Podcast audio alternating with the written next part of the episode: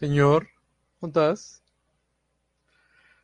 ¡Aquí ¡Listo! estoy! ¡Eh! Ya estamos en vivo, ya todo calor, porque se hace calor de madre aquí, Sí, en esta capital de todos los veracruzanos. Habla, cabrón. Pues qué pedo, güey. Tú ibas a decir, ¿no?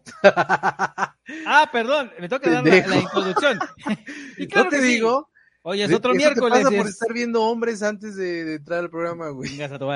Y es otro miércoles y estamos aquí, tan rápidos como un granadero golpeando trabajadores en dos bocas, tan certeros como la justicia hacia Emilio Lozoya y tan negados como Claudia Sheinbaum a los argumentos de la conquista. En un nuevo capítulo de este increíble faro de verdad, son radiante de verano que pica de tan brilloso que es. Así es, aquí esta chingadera es el programa sin nombre. Y aquí su excelente servidor, Dugi Olivares, y el único hombre que brilla cual futuro de esta cuarta transformación, el señor Edel López Solante, mamá. Por lo regular, yo escribo las, las, las intros de esta mierda, pero hoy la redactó de él y salió esta chingada. Bienvenidos al programa Sin Nombre, mi querido Doug Olivares. Una semana más en este miércoles, miércoles muy movido de información, muy madreado también, pero sobre todo con todo este buen ánimo que tenemos de traerles a ustedes toda la información, todo el análisis oportuno Mira, de eh, estas eh, noticias de espérate, la espérate. semana. Así que tú digas, puta madre, qué, qué pinche ¿Qué, qué- ánimo. qué análisis no? Pues no, Pero sobre todo, muy contento de estar con ustedes una semana más aquí en este programa sin nombre, mi querido Duque Olivares. ¿Cómo te va? Pues bien, carnal, ya, este, ahorita, por cierto, andamos ahorita en la página de El Deportivo by Marcaje, porque el buen Fernando Hernández le puso ese nombre mamador en inglés.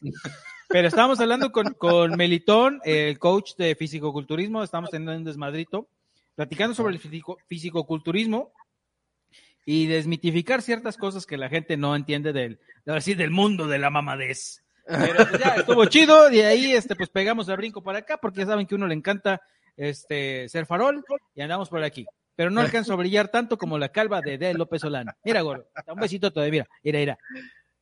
No, para acá, para acá, No, espérate, para acá, nah. acá. Ah. Eso, mira lo que es, lo chingada. que eres, hijos. Chingada, ma. Eres como ese pinche dinosaurio ese que da putazos. de- ¡Eh! Pero así, así es como le das de putazos. Así le das de putazos a la injusticia que hay en las noticias. Y así es de López Solán. ¿Por qué vamos a empezar con notas así? Por... Oye, no, pero tú, da la bienvenida también tú. Oye, fíjate que también tenemos que, que decir una, una noticia bien interesante que sucedió el día de hoy. Este actor William Shatner, eh, para quienes no lo conozcan, es el capitán Kirk de Viaje a las Estrellas. A sus 90 años llegó a su, su primer viaje al espacio. Era su sueño ir al espacio. Y este señor a sus 90 años lo cumplió. Oye, güey, muy interesante, güey. ¿Hubo transmisión? ¿Hubo transmisión?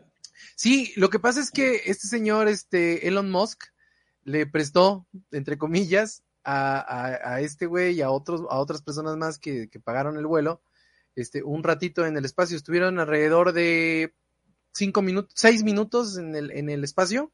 eh, y bueno, era el sueño de William Shatner era antes de morir ver el espacio exterior.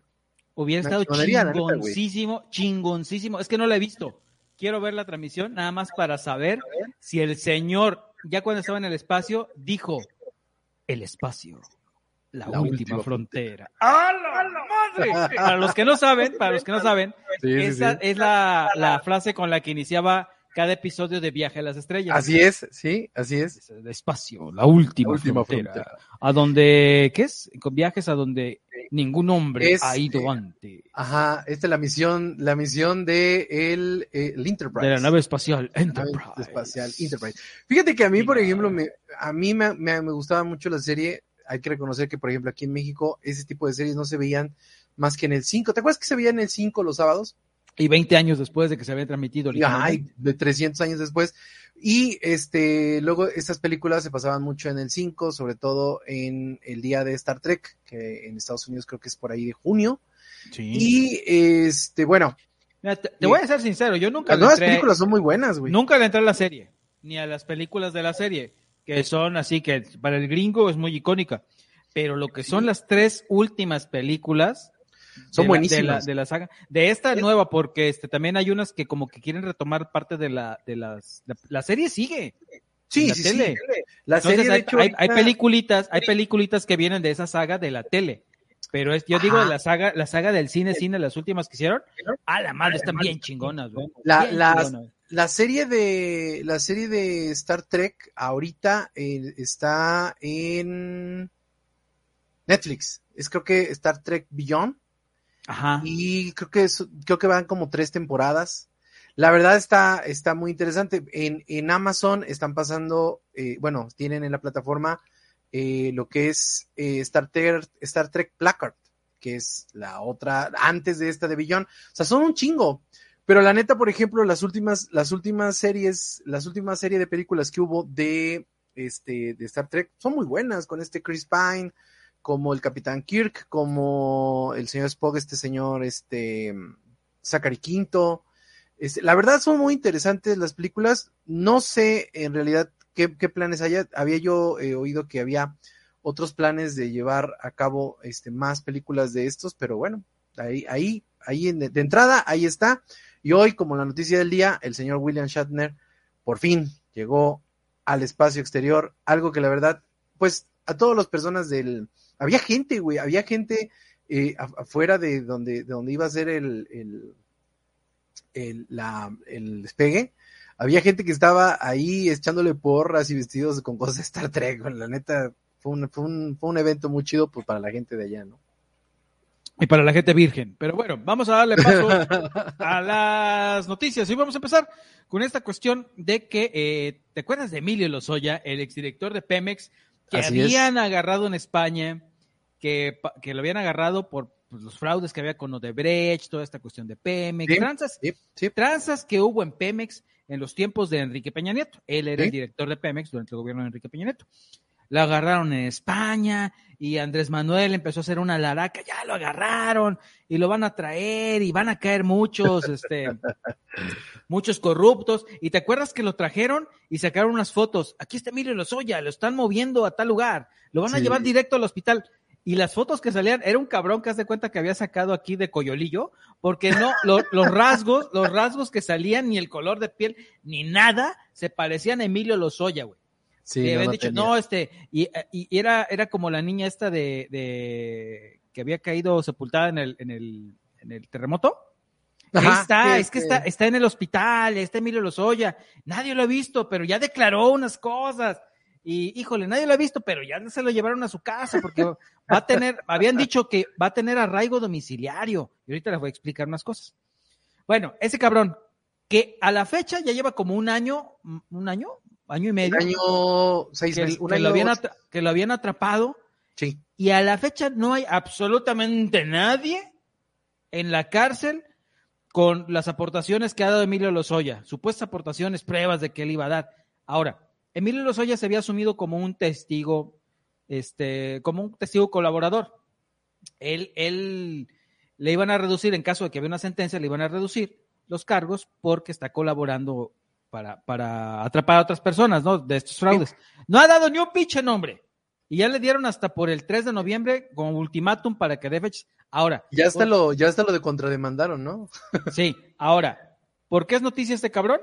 Porque si mucha gente dice, es que está preso, es que lo agarraron, es que esto, y lo vieron, le tomaron unas fotos esta periodista co- con la cual traía pique también, Lourdes este, Mendoza, Lourdes Mendoza. en Sí. un, este, vamos a resumirlo todo para hacerlo rápido, si no nos vamos a alargar, en un fino restaurante de la Ciudad de México. Quitado de la pena el señor, ¿eh? Quitadísimo de la pena. Y dicen, ¿cómo es posible que no lo tienen preso? No sé qué. Aquí es donde aclaramos, el señor está como un testigo colaborador. Esa es una cuestión. Ahora, ya dijeron que Emilio Lozoya, Emilio Lozoya puede ir a, a cenar, güey, ¿eh? Pueden ir a donde quiera, solamente no puede salir del país. Claro. Pero lo que pasa es que cuando agarran a una persona, la parte acusadora es la que solicita, le puede solicitar al juez eh, lo que se llaman medidas preventivas. ¿Qué es esto? Decirle, oiga, señor juez, mire, ya está este señor aquí, lo agarraron, pero dadas las circunstancias y conociendo que tiene facilidades para huir del país, le pido por favor que le dicte medidas cautelares o sea, previsores de que no se vaya a pelar, en este caso que lo arraigue en su casa, o sea, que le dé prisión domiciliaria, o que le den este arraigo y que le, le pongan el, ¿cómo se llama? El brazalete. El brazalete. Para, para geolocalizarlo. Entonces, este, pues la verdad, legalmente no hay ningún impedimento para que él pueda ir a, cenar, o sea, que pueda salir, que pueda ir a pasear. No hay ningún impedimento legal formalmente en el proceso que está enfrentando. Sin embargo, hasta el presidente, el presidente avaló estas fotografías porque la gente empezaba a decir, güey, no es cierto, es, es, Photoshop, eso no es cierto. Yo vi varias páginas donde publicaron esto y los comentarios eran, es Photoshop, claro que sí, medio, medio amarillista, que no sé qué, güey, lo estaban defendiendo, cabrón. Sí. Al supuesto rufián ya lo estaban defendiendo. Y al día siguiente, mira, se callaron el hocico porque el presidente avaló que las fotos eran reales, no, él no negó. ¿No? Pero sí, sí, sí dijeron algo. Muchos seguidores de la 4T, hasta, hasta Marcelo Ebrard, todos se indignaron, güey. Dijeron, güey, estamos combatiendo a la, a la, ¿cómo se dice? A la impunidad, o sea, queremos que todos se castiguen, que la corrupción. Y este cabrón se anda paseando como si nada, güey. Eso es mamón. es lo que decía, moralmente fue un madrazo. Claro. Sí, y la verdad, aquí... el cabrón lo hizo adrede. También para decir me vale madre. Sí, aquí lo que, aquí lo que indigna yo creo es que, bueno, en primera, eh, el señor, independientemente, en Estados Unidos, tú lo, tú lo sabes, y muchas de las personas que lo saben lo, lo, han visto en películas, lo han visto en series, lo han leído en libros, pero eh, efectivamente en Estados Unidos sí existe esa figura, eh, no sé, no sé si es legal, pero es una figura que existe el, allá en Estados testigo Unidos. protegido. De testigo protegido. Entonces, en un momento dado, eh, el, el, gobierno toma a ese, tex, a ese testigo, lo, re, lo, lo, lo, pasa a otro lado y, bueno, a, mete a la cárcel a quien tenga que meterlo. Pero este, esta persona, esta persona no tiene las mismas, digamos, eh, pues no, no, puede hacer muchísimas cosas como las que hay aquí en México. Aquí lo de indignante yo creo que es, es que a Emilio Lozoya ya se le confirmaron muchos delitos. O sea, Emilio Lozoya negoció con la Cuarta Transformación y negoció con Andrés Manuel y negoció con todos lo que te, los que tenía que negociar oye, oye. para poder hacer eh, eh, o poder tener una libertad y obtener una libertad a raíz de todas estas situaciones. El problema del, tú? El problema de él es que el presidente, el presidente de la mañanera dijo prácticamente que sí, sí, sí, él tiene un trato especial porque está colaborando. Él exacto, lo dijo así. Y, y, les digo, legalmente está bien, legalmente está bien, pero la ¿Sí? manera en la que lo dice, el desparpajo, o sea, cuando están diciendo, pues no debe haber favoritismos, hay que castigar a los que, a los que, la gente lo que quiere es casi, casi te lo digo sí, es para reírse o para preocuparse, tómalo, pero yo te lo digo como es. La gente, la gente quiere tener a este cabrón o quiere tener a Luis Videgaray, a Vicente Fox, a, a, Enrique Peña Nieto y a Felipe Calderón, los quieren tener colgados del asta de, de, Palacio Nacional. Es la justicia que ellos quieren. Claro. ¿Ok? A ese nivel, digamos. Y viene este cabrón y dice, es que tiene un trato preferencial, te aportan, pues dices, oye cabrón, te estoy defendiendo. No mami, ¿qué, qué hago Sin embargo, yo? fíjate, sin embargo, fíjate que yo creo que, insisto, lo indignante aquí es, es la forma en cómo este tipo, eh, pues está como si nada, o sea, tú bien, bien, lo dijiste, o sea, lo puede hacer, o sea, él no está detenido, pero dentro moralmente, de moralmente. De, exacto, dentro, dentro de toda la investigación que existe alrededor de esta famosa estafa maestra, él tiene muchas implicaciones. Él es un, él es un criminal confeso, o sea, él llegó a este, a este punto porque confesó todos sus crímenes y confesó las cosas que estaba haciendo. Aquí el pinche problema es, o la situación que es, es que como bien lo dijiste en, tu introducción, no existe ningún tipo de culpable dentro de los de esta, esta estafa maestra, en donde, bien lo dijimos en algunos, en algunos otros programas, todos los caminos conducen a Peña Nieto, todos los caminos conducen a, a Videgaray. Él aseguró que había gente del gobierno, del PAN, el mismo Ricardo Anaya le puso una contrademanda por difamación. Existieron decenas y decenas de carpetas en donde él eh, eh, decía nombres abiertamente y todas estas cuestiones se fueron cayendo. Aquí la moralidad, como dices, como bien lo dices, la moralidad de una cuarta transformación que se está cayendo a pedazos, aunque ellos quieran eh, aferrarse ante la situación de decir que las cosas están bien. Esta situación es un gran golpe, un gran golpe a, la credibilidad de, del gobierno de, de, este señor Andrés Manuel, porque simplemente está, está diciendo o está viendo que las personas que están afuera siguen, siguen estando afuera, los que tienen que estar en la cárcel también están cobijados por ellos, independientemente de la figura legal que sea. Y ahí están todos haciendo, haciendo alaraca de, de esta impunidad que eh, reina en este país y que ha reinado durante muchos años. Y el grave problema que existe aquí también en este país es la burla ante muchísimas personas de este, creyentes de la situación de Andrés Manuel López Obrador y su famosa disque justicia. Esto, esto la verdad, ha sido un golpe, tiene que dar un golpe de timón. Ya dijeron que el 3 de noviembre, eh, tiene hasta el 3 de noviembre para presentar las pruebas y si no se va al bote, que yo creo que es lo más seguro que va a pasar, porque aunque la gente quiera, ni Peña Nieto, ni Videgaray, ni nadie va a quedar colgado de la asta bandera. Eso, eso la verdad es muy preocupante lo que está sucediendo, porque te habla de una impunidad flagrante que hay en este país. Y voy a, hacer, voy a hacer un recuento rápido. O sea, Rosario Robles en estos días ganó un amparo, güey. Ya tiene un pie fuera de la cárcel. Hola, Jorge, buenas noches.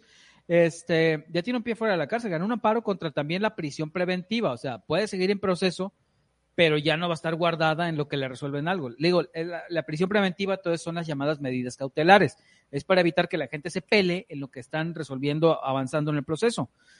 Y qué curioso, tanto trato preferencial que ni siquiera cuando llegó, llegó esta cuestión de, de Emilio Lozoya, no se le pidió esto, no se le solicitó al juez. Digo, las medidas se le aplican, hay unas que son de oficio y otras que son a solicitud de, de, de, de la parte acusadora. No se lo dieron, esa es una cuestión. Ahora, Rosario Robles ya ganó un amparo. Este, agarran a Ovidio Guzmán y lo sueltan por orden presidencial. Eso es confeso, es un delito confeso del presidente, ¿eh? Sí. Este, ¿qué otra cosa? Le, ¿Y que lo aceptó? habla, le habla así casi casi de Adón al Chapo Guzmán. Eh, Fue a Badiraguato a saludar a la mamá de. a la mamá del eh, Chapo. A la mamá del Chapo. No hay ningún capo grande, no han atrapado ningún capo grande en estos tres años. Eh, Escúcheme bien, ¿eh? En esos tres años de gobierno no han agarrado a nadie. ¿No? Para más, les voy a decir una cosa, hay más youtubers en la cárcel que detenidos por, por, por, el, por esta administración y por esta este, Fiscalía General de la República, que es autónoma e independiente, ay, perdón, autónoma e independiente la Fiscalía, ajá, este, Ajá. no han agarrado a nadie, güey. Esa es la situación que está viviendo, ¿eh? Sí. Entonces, Sí. eh, para que vean cómo está la situación. Y, y lo peor, lo peor aquí es que, mira, eh, en, to- todos sabemos que en todos los sexenios hay perseguidos políticos.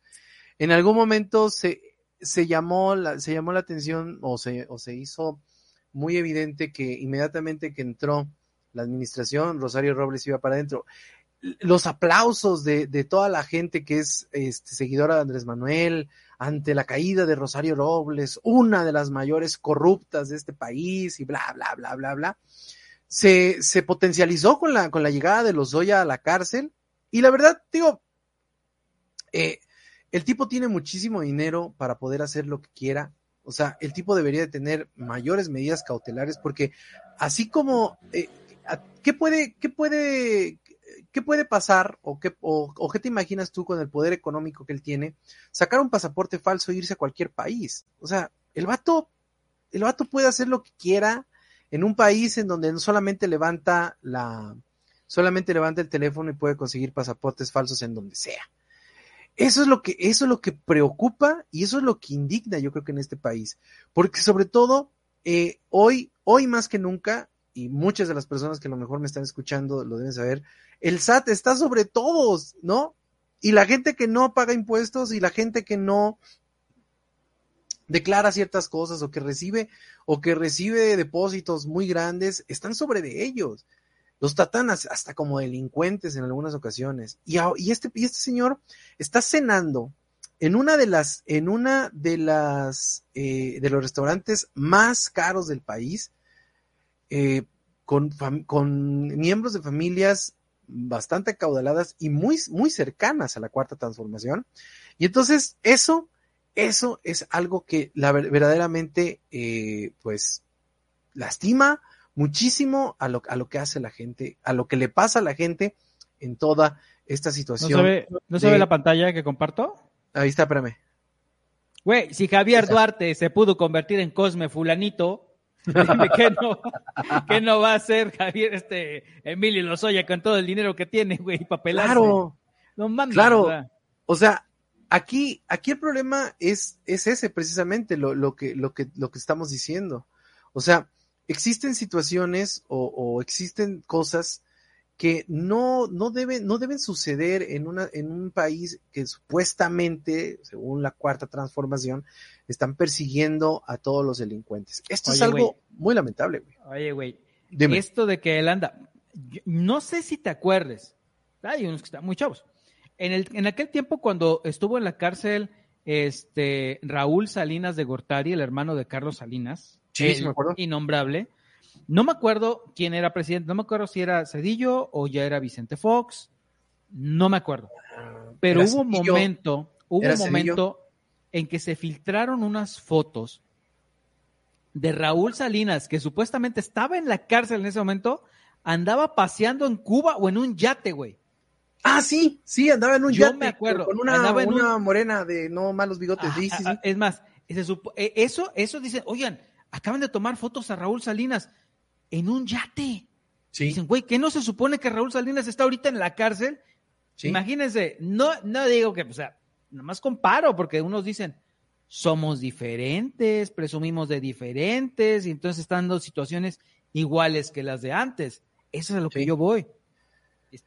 Sí, y lo que dice, por ejemplo, Hola, aquí, sí, mi, sí, mi mi dice, indigna, indigna gente como Andrés Granier, cierto, cierto, que después incluso de ser acusado de robar a toneladas, que este año haya participado en elecciones a presidente municipal de Villahermosa, sí, exactamente. Oye, sí, mi toche, ¿sí se llama el cuate? Bueno, así te, así te leo, carnal. José Miguel. Carna- Carnal, ¿te, te acuerdas de la Jean? El señor ese que, que decía, sí robé, pero poquito. Y volvió a ser alcalde. Ajá, sí, sí, sí, ese, ese bueno, bueno, hace como una semana el presidente Andrés Manuel también, alguien, alguien había dicho sobre, sobre robar dinero, no me acuerdo qué había pasado, y se limitó casi casi el presidente a decir, la de, sí, pero el PRI robó más. Casi, casi. O sea, güey, está diciendo, sí, el PRI robó, nosotros también robamos, pero menos. Güey, o sea, un robo es un robo. Por cierto, anda por ahí Laura Alier. Hola, buenas noches, Laura, ¿cómo estás? Aquí está. Oli. Este. Ah, eso estaba. Entonces, la cuestión aquí es, a Hasta ver, se te señor. olvida lo que dices, carajo. Ay, es que me pone nervioso. Este. Fue su, cumplea- fue su cumpleaños hace como 15 Fue su días, cumpleaños. Sí, sí, sí. Ahora, a lo que vamos. Este. Ya se me olvidó. Chingue su Te madre. digo, a su madre. No, güey, mira, aquí, aquí, eh, una vez, una vez el presidente Andrés Manuel López Obrador dijo, a ver, es momento de, defin- de definiciones, nada de medias tintas. O se está con la transformación o no se está con la transformación. Así lo Sí, dijo. Así Entonces ahora, ahora vamos a, a- a- decir una cosa que me acuerdo que dijo Cantinflas. O, o ¿cómo era? O nos comportamos como lo que somos, o, como caballeros, Como o como caballeros. lo que somos. Sí, sí, sí. Así que ya que se define el señor, ¿eh? Porque está cabrón esto, güey. O sea, te digo, no hay ni un pinche detenido. Mira, exactamente. Por cierto, todo- ahorita te voy con eso, ahorita te voy con eso, carnal. A ver, a ver, ya me calentó el hocico este cabrón. Ya me calentó el hocico. y Este, sobre mira, todo mira, por lo que decíamos, espérame, sigue hablando, sigue hablando, voy por sobre mi todo por lo que decíamos, lo, lo que, todas las situaciones que han ido saliendo a, a lo largo de toda esta, esta administración en donde han existido casos de corrupción, han existido casos de enriquecimiento ilícito, han existido cuestiones en donde la corrupción está imperante y la gente sigue aplaudiendo. Yo creo que aquí lo más indignante, y no sé si a ti te pasa, a mí sí me pasa, es ver cómo las, las, las personas, lo puedo entender de las personas que viven de este tipo de cosas, por ejemplo, de, de, que aceptan dinero del gobierno para poder postear cosas a favor del gobierno. De, de esas personas lo acepto, pero yo no lo puedo aceptar de personas que ni siquiera tienen un, un, un beneficio directo del gobierno y que sigan defendiendo esta clase de porquerías.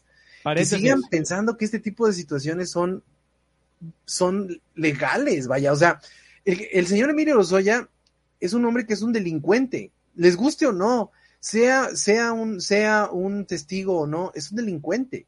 Tiene que estar en la cárcel, o por lo menos tienes, tiene que estar en un debido proceso. Que el señor se haya prestado como, como, como un este, como un informante es otra cosa. El señor debe de estar en la cárcel por todas las oye, y todavía, y, califica dentro de las cosas que le cagan al presidente, ¿eh? Bueno, vamos a decir, es delincuente, es del pasado, es un tecnócrata neoliberal, ¿eh? ¿Sí? Todo cuadra. Y, y te voy a hacer un paréntesis, un paréntesis en lo que decías de esas personas que postean eh, a favor del presidente. Yo tengo informes de amigos que estuvieron así de ser contratados en las famosas granjas de bots. Ocho mil pesos al mes, ¿eh? Es que e, es, es una Ocho mil al mes. Mira, mira, Dugi, es, es una industria increíble. Yo hace poco estuve investigando acerca de estas famosas granjas de bots porque me llamaba mucho la atención eh, cómo la forma en cómo se, cómo se van desarrollando esto y, y, estaba yo haciendo una investigación para crear una columna y me parece increíble eh, la cantidad de dinero que reciben. Una sola persona puede recibir hasta 24 mil pesos en un mes por postear cosas a favor del gobierno, por tener eh, azorados a ciertas, eh, a ciertas personas, por tener, eh, pues, estarlos eh, picando en cada una de sus redes. Hay gente que ha cerrado redes eh, por, por culpa de estas, de estas pues estos sicarios digitales pagados en donde están todos los días, están mandándoles mensajes a las 2, 3, 4, 5 de la mañana, están eh, mandándoles eh, eh, posteos a cada rato, están eh, reportando las imágenes, sean de lo que sea. Obviamente eso genera un problema en las cuentas de las personas y son personas que están en, en, pagadas por el gobierno, no, no exclusivamente de este gobierno, porque si te acuerdas, existía también los famosos peñabots que, eh, claro. que, que, existieron a lo largo del, del, del, del, sexenio de Peña Nieto y que hoy se convirtieron en AMLOBots, porque esos AMLOBots ahorita están siendo estas granjas increíbles de personas que hay hasta 4.500 personas trabajando en una hora hacia solamente una cuenta. Es increíble la cantidad que existe de estas personas. Pero esos, esos ganan por parte del gobierno y ganan por hacer un trabajo, entre comillas. Pero las personas de a pie, las personas que todavía siguen creyendo en que este señor en verdad está persiguiendo la corrupción, que está persiguiendo la corrupción dejando libre a un, a a un este, convicto, o sea, yo creo que o debe ser muy estúpido o debe ser muy pendejo o no sé qué seas para poder defender a, a este tipo de personas que definitivamente no le están haciendo oye, nada oye, bien al país. Otra, otra cosa que pasó es que ya eh, el Tribunal Electoral, esto está, no lo pusimos aquí en la cortinilla, en la escaleta, pero me acordé, es importante. Este, que dice, claro, si eres un bot, pero ya si tiene cierto nombre puesto, ya hablamos de cientos de miles de millones. Sí, sí, eso siempre. Este, es el nuevo chayote. El nuevo chayote, exactamente. Este, fíjense que les aviso que en esta semana el Tribunal Electoral del Poder Judicial de la Federación este sí autorizó, dio luz verde a que se investigue a Pío López Obrador por la cuestión de los delitos electorales. Así es. El que tiene que investigar es el INE, va a hacer una, indaga, una indagatoria para ver si sí se cometieron delitos electorales. En caso que se haya detectado esto, si el dinero que recibió se fue canalizado hacia Morena, tiene que reportarlo a la fiscalía y ya la fiscalía va a proceder ya penalmente. Sí. Este, la cuestión aquí que llamó mucho la atención es que el famoso magistrado Billetes, el magistrado Vargas, que es el que, al, al, sí, güey, es el que al que tumbaron, sí. este, al que tumbaron hace como dos meses. Dos meses, sí, sí, de sí. La, de la presidencia de, del Tribunal Electoral. Él propuso que este, que, que ya mejor ya no lo investigaran. Y los otros le dijeron, mijo, manos te van a faltar. Chingas a tu madre. Va a la investigación. ¿Y ya qué va a decir? ¿Qué va, qué, qué va a decir el presidente? Ay, ya que investiguen, ya, pues ya que, ya que le queda oh, el ruco, pues sí, lo van a investigar. Ya esa investigación se va a dar. Ahora vamos a ver qué pasa, porque ah, si, el, si el INE encuentra cosas y lo reporta a la fiscalía, puta madre. Se va a acabar el sexenio y no va a pasar de la fiscalía, ¿eh? Yo nada más te sí. digo eso. Sí, aquí otro, otra situación que, que, está sucediendo y que es, y que es lamentable es la labor de Hetz Manero en, en, al, frente de la fiscalía. Un, un, fiscal de hierro, como lo manejaron en un principio en, la, en, esta cuarta transformación, que no ha dado los resultados pertinentes, al menos lo, para hacia toda la sociedad, ¿no? O sea, él se ha dedicado, o, él junto con la, junto con la unidad de inteligencia financiera, se han dedicado a, según ellos, a congelar cuentas, a hacer este eh, embargos, a hacer muchas cosas. Eh, según el presidente, eh, ha sido el gobierno que más ha subastado este, cosas provenientes del crimen organizado y de todas las cosas que se han rescatado de todas estas cuestiones de embargos y estas cosas que, que suceden en las cuestiones legales. Pero aquí el problema, el problema no es ese, el problema es que los mexicanos seguimos sin ver justicia. No sé si te acuerdas también cuando empezó el sexenio eh, que el presidente se reunió con la gente de Ayotzinapa y también les prometió justicia y una justicia que no ha, no ha llegado. De los 43 de Ayotzinapa únicamente han entregado un cuerpo. y ni siquiera un cuerpo, entregaron. Y, eh, dicen ellos que es un cuerpo. Que es un cuerpo. Entonces, aquí hay muchísimos esto, esto que está sucediendo son los enormes vacíos que existen en, esta, eh, en este cambio de régimen, este famoso cambio de régimen que están tratando de aplaudir tanto eh, desde el gobierno y que están intentando aplaudir tanto desde muchos factores y que definitivamente los mexicanos de a pie pues no lo vemos. Y, y van a seguir, y faltan tres años. Y la justicia, a modo de lo que dice aquí mi querido Simi, es la justicia a modo de la cuarta transformación. Y esto, la verdad, mi hermano, no sé si a ti no te parece lamentable, a mí sí me parece muy lamentable porque va concatenado un poco con la siguiente noticia que tenemos. Así es. Ah, pero antes que nada, este Jorge Alvarado Urbina, no te vayas a ir, carnal, porque tenemos un tema que es de los tuyos. El, último tema es, es, de los tuyos y queremos ahí que aportes de una vez. Pero, Edel López Solán, ¿te acuerdas de los este conciertos de Panteón Rococó?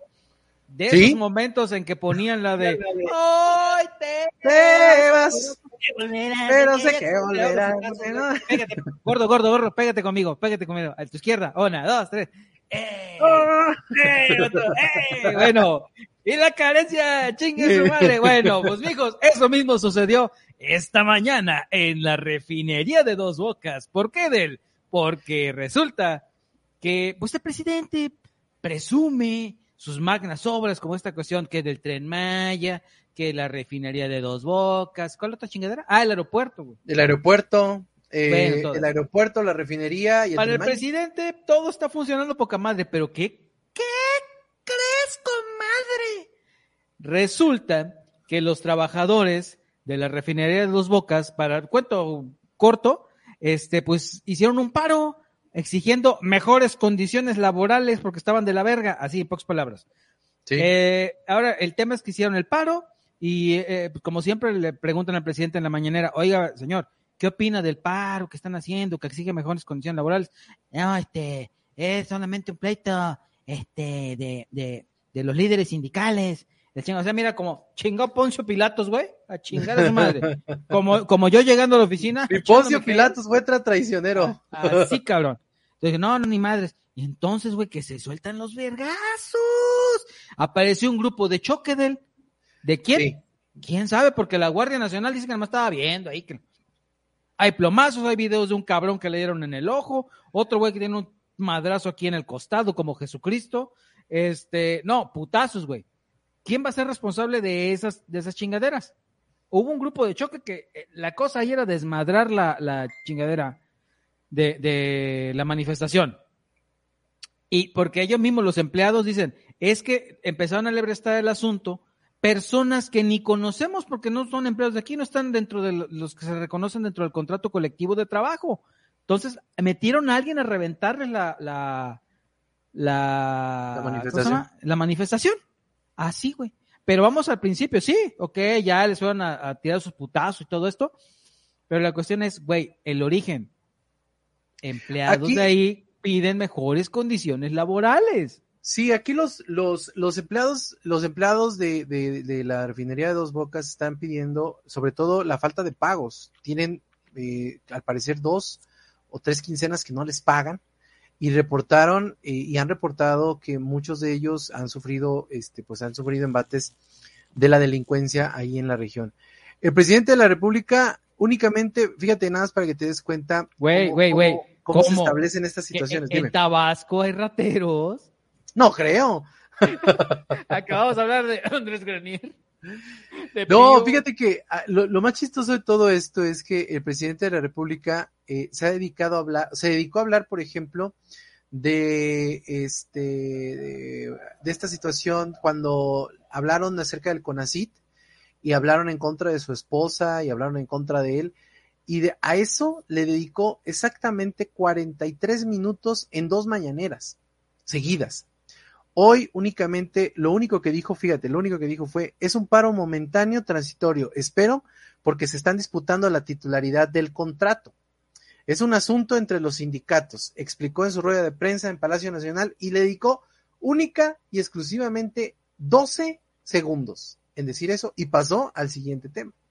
Esto, esto habla precisamente de que algo, algo muy extraño está pasando ahí en Dos Bocas, porque hay que recordar que esta empresa de Dos Bocas es la misma, es la empresa ICA, esta misma empresa que se dedicó a hacer lo de la línea 12 del metro y que se ha dedicado a hacer otras obras de la cuarta transformación también, y que no es la primera vez que se van a, un, a este tipo de paros por falta de pagos y sobre todo porque los, los trabajadores no tienen las, las, condiciones. Son mil empleados que trabajan para esta empresa Icafluor, que bueno, en la refinería de Dos Bocas iniciaron este martes la huelga y que hoy los reventaron ahí en las puertas de la refinería. Te, voy a soltar esa mítica, esa mítica frase que me enseñó, eh, esa mítica frase que me enseñó mi señor padre desde hace muchos años, que dice así, chingo a mi madre.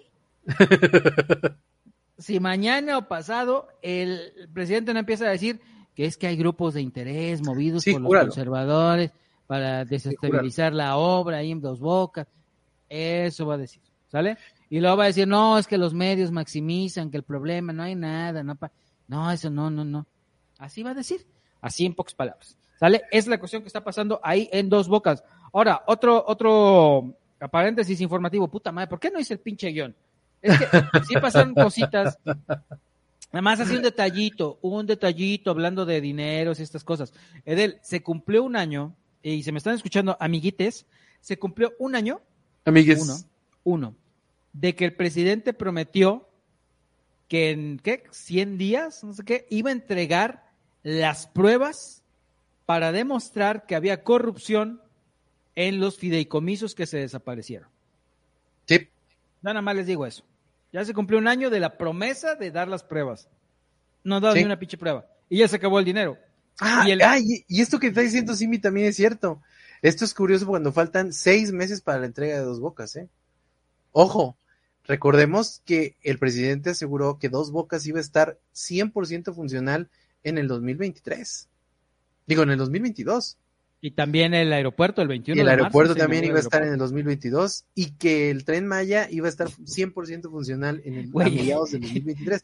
O sea, algo, algo no les está pasando, algo no les está cuadrando muy bien oye, oye, en, las obras de la cuarta transformación. No te miento, güey, pero acabo de ir a Poza Rica y te juro, güey, que la central camionera del ADO, es más, no, el, el ADO no, el de segunda, güey, es igualito al pinche aeropuerto idéntico, idéntico. La central camionera de, Poza Rica, está fea, eh, con todo respeto. Culerísima, ah, pero eso sí, igual de polviente que como se ve en los videos del aeropuerto, así está.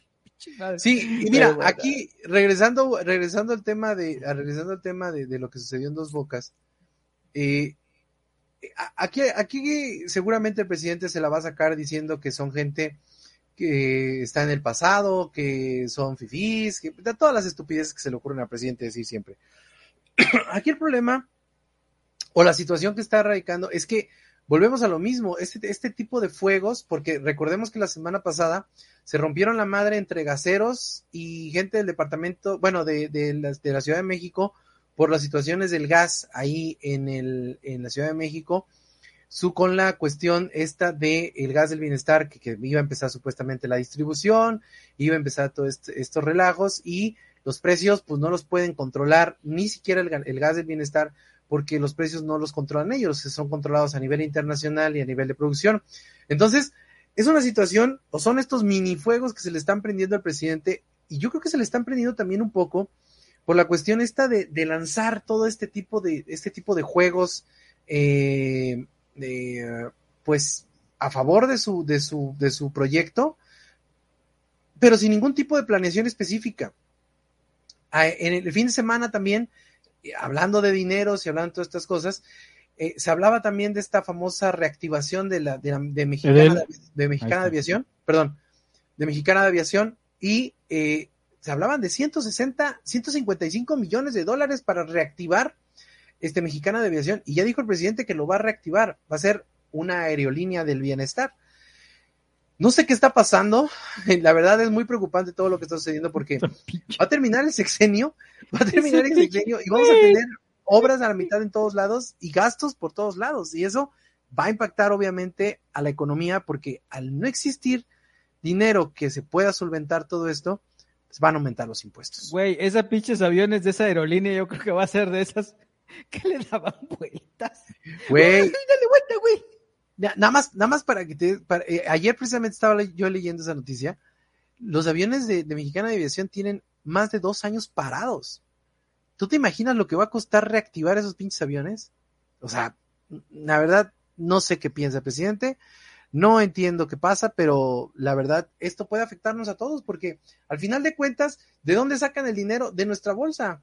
Y sí, la iniciativa privada pone una parte, pero los impuestos ponen otra y los impuestos van a empezar a aumentar, van a empezar a ser cada vez más, más graves los oye, gastos. Oye, oye, sí, porque ya, quieren, ya quieren, quieren incluir, la persona que cumple 18 años, te me mates al SAT, cabrón. Ya Exacto. poniendo ese, ¿eh? ya, ya, va por ahí, porque ya, y fíjate ya no hay que, lana, ¿eh? Y fíjate que esta, una, una columnista de El Universal, una morena ella, que, que siempre la andan trabando igual que el Chumel Torres, este, Nayeli, ¿Nayeli? No. Una morena ella, bueno, ella, ella, ella dijo que era muy positivo que la gente mayor de 18 años entrara al SAT eh, y, y, le reviró un, un, este, un experto en economía, un, un tuitero ahí también que está ahí, que es egresado de la UNAM y ahí puso su currículum en la chingada.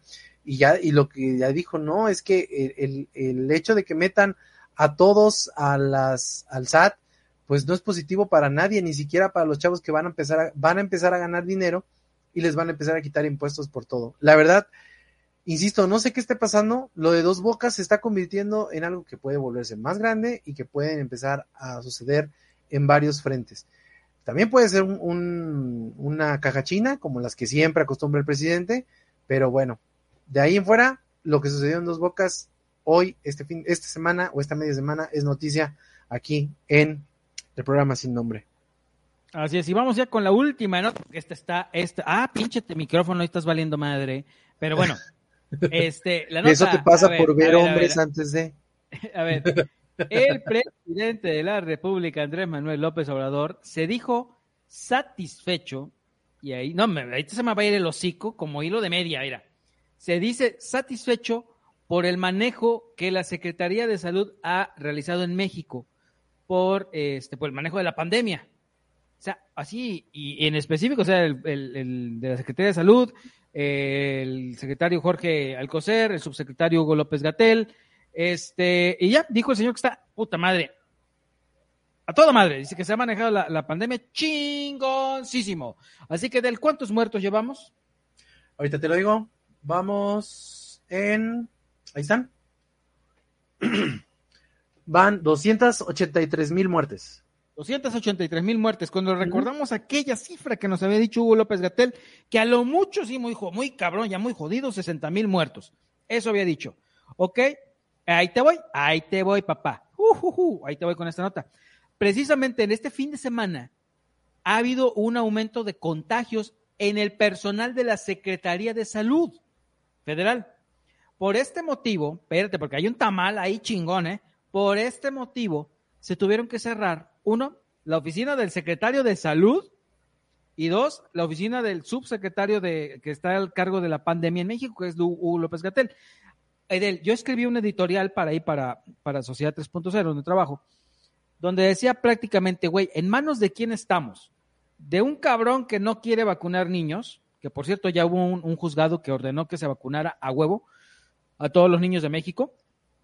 Este, manos de un cabrón que no quiere vacunar niños, un cabrón que había pronosticado que, este, que iba a haber a lo mucho 60 mil muertos eh, y que ya vamos los 283 mil. Eh, ¿Qué otro? Un cabrón que estando infectado andaba, este, infectado andaba paseando en un parque, que en un pico de contagio en diciembre, que estuvo de la chingada en los contagios en diciembre de 2020, andaba este, agarrando nalguitas en la playa, en manos de quién estamos, de los cabrones que más se tenían que cuidar y resulta que hay un chingo de contagios en la Secretaría de Salud. Esa es una cosa. Ahí te va el otro punto. Ándale también eso, ahí te va el otro punto. Según un video que te pasé hace rato, en estos momentos, al ver esta cuestión de tantos contagios que había en la Secretaría de Salud, pues emitieron unas medidas en el diario oficial de la Federación. Hay un, un tipo decretito en el cual había una cosa muy específica que en virtud de esto se iban a, a, a reducir las actividades presenciales en la Secretaría y ordena, ordenaban a la, ¿cómo se dice? A la oficialía de partes, que es donde tú llevas este, documentos y los documentos, sí. los documentos, a que no aceptaran ningún documento legal, no podían recibir nada por No. la cuestión de los contagios, este, notificaciones de, de, de cuestiones judiciales, no podían recibirlas porque había mucho contagio. ¿Y qué tipo de documentos legales llegan a esta oficialía de partes? Las demandas de amparo, porque las demandas de amparo van en contra de la Secretaría de Salud, en este caso del titular, casual, ¿no? del titular, y como son demandas que tienen que ver con la pandemia, tienen que enfocarse, digo, en el titular de la Secretaría, en el secretario de Salud y en el subsecretario López Gatel, que es el encargado de la pandemia. Y son las oficinas a las que decretaron que no podían recibir documentos legales, que son las demandas de los niños que quieren vacunarse, etc. etc. Así es. Pero, pero, la ley de amparo y todo, cuando hay una cuestión judicial, ah, tiene varios este, alternativas para notificar la- los, los hechos. ¿Qué pasa cuando tú notificas un, un acto? Das por enterada a la persona y le das un plazo, un término, un plazo y término, para que ellos respondan judicialmente en los juzgados o a, a la autoridad competente. ¿Vale? Sí. Entonces dicen, a ver, mijos, la ley de amparo dice, a mí me, a mí me vale madre que tú estés contagiado, yo te voy a dar por hecho que te notifiqué, ¿eh? Y ya empieza a correr el plazo. El proceso sigue. Y si no, y si no hay eso, hay un chingo de maneras de dar por hecho que te notifiqué. Así que esa pinche maña que estuvimos descubriendo hace ratito, pues vale pa' pura madre. ¿Vale? O sea, todo, ¿cómo, cómo se ha ido armando todo este pinche tejemaneje? Pero te digo, ¿en manos de quién estamos, Edel? Está valiendo pa' pura madre. La, la vacunación va lentísima, cabrón. Sí, y, y aquí un problema es, por ejemplo, en la, en las, en el problema que está sucediendo eh, aquí, y, si- lo vimos ahorita en, las, las, en las gráficas que les pasé, eh, sí, efectivamente, la, las, los casos de COVID-19 han bajado en el país, también, pero las tasas de muerte siguen siendo muy elevadas. Aquí está mi queridísimo Jorge, si no me puede, no me puede dejar este, mentir, eh, que bueno, el COVID no ha desaparecido. El- la semana pasada, eh, leí una, una amiga en, su perfil de Facebook que puso algo bien interesante que, que dijo, bueno, ya como la pandemia en México ya terminó, eh, vamos, a, vamos a hacer algo, ¿no? Eh, me parece bien importante eh, eh, ver que la gente ya está pensando en, en una nueva normalidad a fuerza, ¿no? En donde eso, ese es el punto. en donde la Secretaría de, en donde la Secretaría de, de- de Salud, el mismo subsecretario y el mismo gobierno han obligado a la gente como a decir, bueno, pues ya esto como que ya no ha, este, como que ya está, ya, ya agarró su, su carrilito y vámonos todos para afuera. En la, en la escuela de mi hija ya nos pidieron, este, pues que eh, platiquemos con nuestros hijos para que, para el regreso a clases presenciales. En, en mi pueblito, en mi pueblito ya, ya están yendo a clases presenciales. ¿eh? entonces, yo, yo ¿quién que- dijo? como que el mismo gobierno ya, como que el mismo gobierno no- está presionando a la gente espérate, mijo, espérate, mi rey, espérate, mi rey. El presidente ya dijo que va a ser un pinche ventazo el que Sí. eh, va a haber va a haber desfile militar, el desfile del 20 de Lo noviembre. del 20 de noviembre. A mí y lo que me ahorita va a haber convocó masivos, güey. a mí lo que me preocupa masivos. es que precisamente lo que está diciendo Jorge, se están normalizando las muertes diarias. El día de ayer, eh, según chequé las estadísticas al final del día, el día de ayer hubo 3.400 personas muertas en todo el país eh, y diariamente van, van apareciendo 3, 4, 10, 20, 30 muertos de COVID-19 en, en, la estadística que manejan este, en, la, en, en, en todos los, los, niveles, tanto en Google, tanto la Secretaría de Salud, todo este tipo de cosas. Aquí el problema es que nosotros como ciudadanos ya nos estamos dando cuenta de que el gobierno ya nos desamparó. Esa es, esa es la realidad. El gobierno ya se, ya se cruzó de manos y el gobierno ya dijo, pues señores, la pandemia ya está terminando porque así lo han dicho muchos, muchos eh, funcionarios y o vamos, vamos a lo que sigue, ¿no? ¿Es peligroso? Claro que es peligroso. Yo insisto que el primer, el primer acto de soberbia que estamos teniendo los seres humanos ahorita eh, con esta situación del COVID-19 es pensar que somos más inteligentes que el virus. Y aquí en México, en donde desafortunadamente no tenemos las condiciones, tenemos soberbia y aparte ignorancia, que es mucho, mucho peor. Y, y un presidente muy pendejo también. Y una ignorancia que proviene directamente de, de, de los funcionarios de gobierno. Eso es más preocupante aún.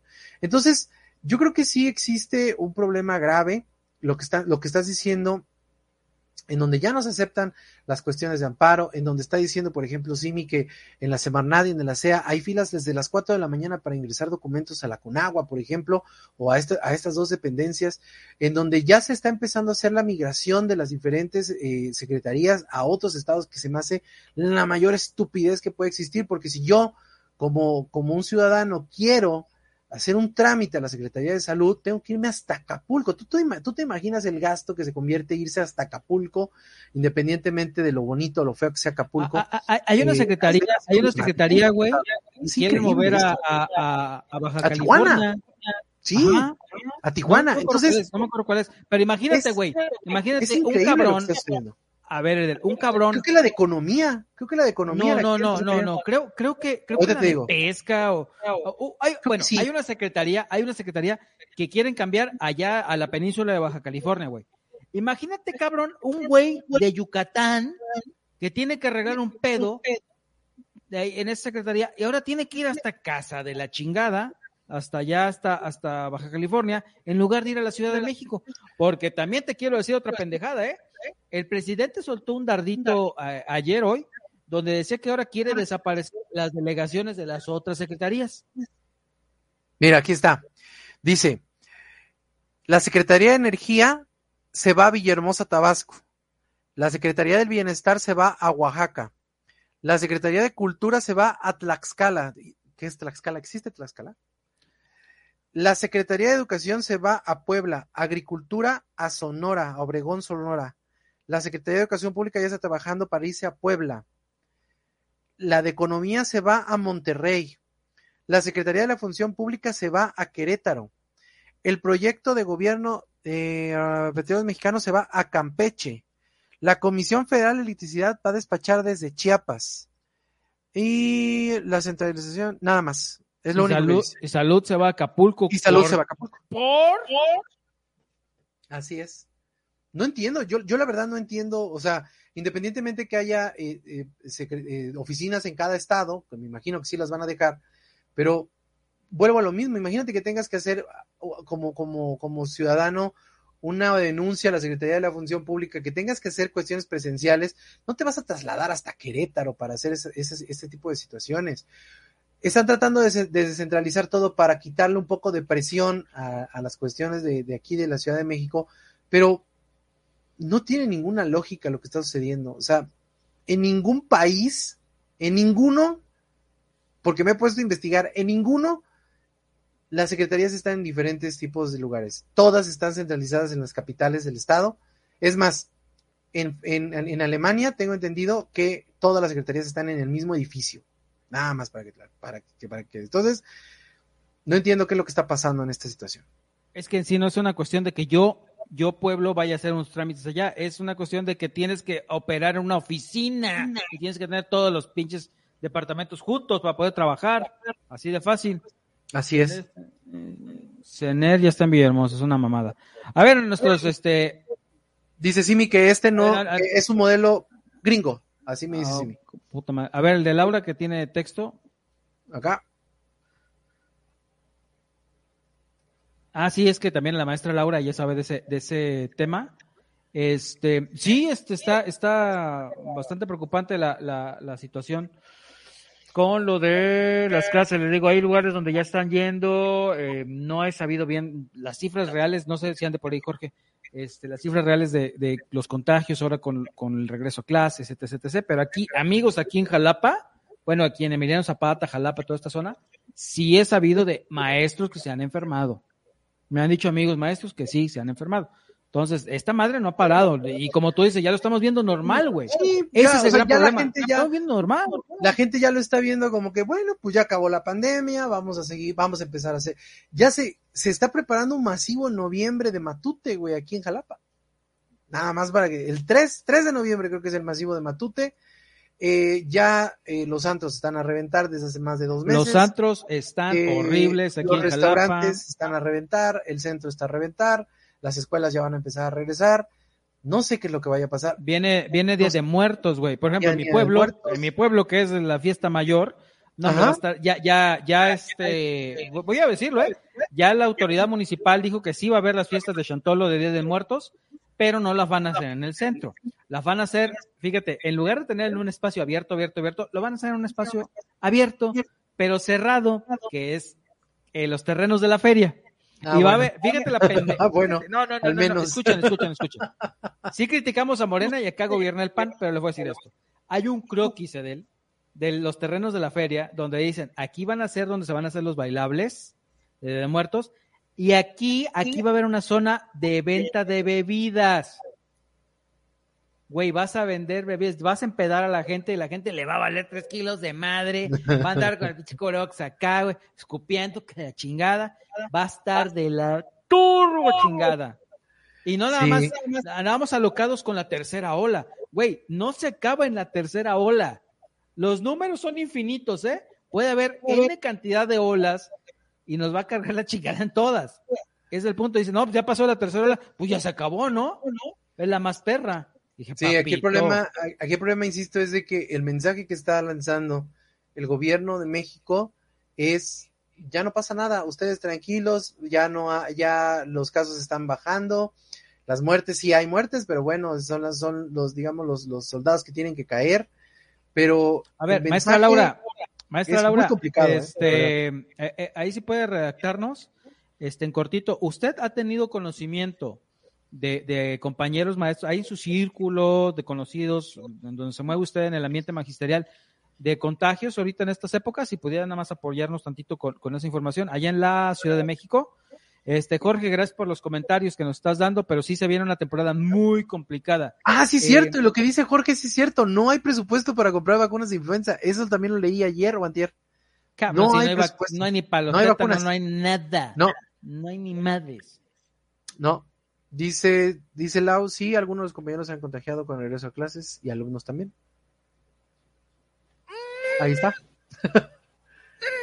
Proveniente de una maestra de la Ciudad de México. Mira, estamos. también hay muchos. O sea, yo, mira, yo, he querido, yo he querido jalar para, para entrevista a, un, a maestros y una maestra definitivamente, una maestra definitivamente sí, no, sí, una amiga mía me dijo, este, no podemos decir nada de él, nos tienen prohibido decir las cosas. Entonces, está cabrón, ¿no? Qué tiempos muy complicados, amigos. Ustedes síguense cuidando. Maestra Laura, cuídese. Este, no, pero lávense las manitas, o sea, es, no hay que bajar la guardia. Mira, yo todavía ando, no, güey, o sea, sí, a ver, fui a trabajar a Poza Rica y tenía que ir a desayunar porque si no me muero de hambre y no tenemos cocina donde nos quedamos, y que tenía que ir a un restaurante. Entonces la gente dice, mendigo hipócrita, este, ¿qué andas haciendo? Siempre, siempre que dices, sobreviva maestra, este, pues sí, güey. A ver, yo, yo particularmente sigo teniendo los mismos cuidados. Ya hemos aprendido que hay que mantenernos a una distancia porque lo que nos contagia es la babita, ¿sale? Sí. Entonces hay que tenerlos que yo, yo me sigo cuidando de la madre. Exactamente hace un año apenas iba yo saliendo de esta chingadera. ¿Ok? Yo tengo una secuela que es, me dejó un poquito delicado de mi alergia. Con loratadina, quedo, ¿eh? No hay problema. Pero ya me quedó. Hay gente, hay, hay compañeros que todavía están enfermando, ahorita ya están sintiendo de verdad que se siente horrible no tener olfato, que es el menor de los, de los males, el peor es que te cargue la chingada. Este, hay que seguirse cuidando. Yo, no, hombre, a mi hijo, bueno, como algunos saben, pues mi hijo no vive conmigo, vive con su mamá, pero yo estoy al pendiente, le digo, oye, güey, cuídate porque como él está más chavo, puede que esta normalización se le haga normal. Entonces le digo, no, güey, está de la chingada, tú síguete cuidando, vas a ver que los van a vacunar a ustedes también. Tranquilos, pero sí hay que seguir con las medidas. Cuídense, cuiden a los viejitos, este, Sí, no salgan sí, a todos, pendejada. hay gente que está haciendo fiesta. No, por Dios santo, güey. No, no, no. Es, es ya un morbo, es ya un morbo ver gente en, en las, en las historias de, de Instagram. Y, y yo soy muy crítico de estas cosas, también lo digo. Gente, y van a estar aquí mis amigos, vamos a entrar a la cuestión del chisme y la crítica. Hay gente que se las da de él, de puta, de super mamón, de super inteligentes, muy chingones y no sé qué. Güey, los estoy viendo en unas pinches fiestas, sin cubrebocas, sin este, pero o sea, fiestas grandes, güey, nada- no círculos pequeños, no, grandes, cabrón. Con nada de cuidados, abrazos, besos y la chingada, yo nada más, híjole, estarás muy, serás muy cabrón en tu chamba, serás muy así, pero ahorita te estoy viendo que estás bien pendejo.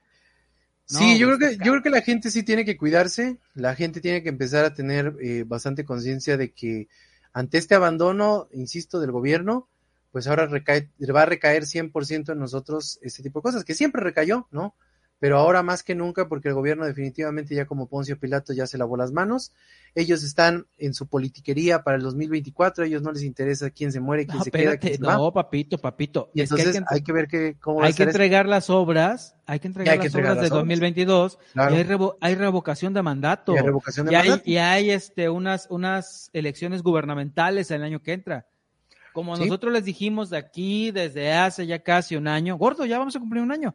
Este, este, le dijimos, el principal. Y desde que fue esta cuestión de la pandemia, ha sido, fueron las pinches elecciones y las cuestiones electorales. ¿Sale? Sí. Ese ha sido el principal interés. Cuando le explicaron y le hicieron medio entender lo de la pandemia, fue como que, híjole, a ver cómo salimos rápido de esta madre. Porque para el Pues presidente, la, el presidente la pandemia se empezó a quitar desde el 2 de junio del año pasado. Así se los pongo. ¿Te acuerdas Sí. que estaban esperando el 2 de junio? El 2 de junio lo esperaban con ansias. Sí, y ha estado, y ha estado, desafortunadamente, ha estado en, en aumento este desmadre y la gente pues sigue también en esa tónica. Y pues desafortunadamente eh, no, no, la gente también no tiene conciencia. Yo, yo creo que sí es un, un problema de 50 y 50. Es un problema 50% del gobierno, 50% de las personas inconscientes. Pero bueno, ya estamos ahorita inmersos en este, en esta bola de fuego y hay que cuidarnos y hay que ver para dónde va avanzando o sigue avanzando este desmadrito del COVID-19 en México. Así es. Ustedes síguense cuidando, ¿sale? Y ya en algún momento, pues, vamos. A ver, recomendaciones, papito. Recomendaciones, vas. ¿Qué me re- ¿Voy yo? ¿Voy yo? Voy yo. Sí, vas, ver. vas. Oigan, chavos, aquí no solamente es cuestión de consumir este Netflix, hay muchas plataformas digitales y una de ellas es YouTube y Spotify. Una de estas recomendaciones que les quiero dar es este podcast y video podcast que se llama El desprecio de la historia. A mí me encanta mucho la historia y aquí la cuestión es que mezclan historia con comedia. Está conducido por Gon Curiel, que es este maestro de es estandopero y maestro de estandoperos aquí en México y por el doctor Stern, que es un cuate bien cabrón, que es, es, este historiador, y entonces se conjugan y empiezan a contarte varias este, historias, momentos históricos.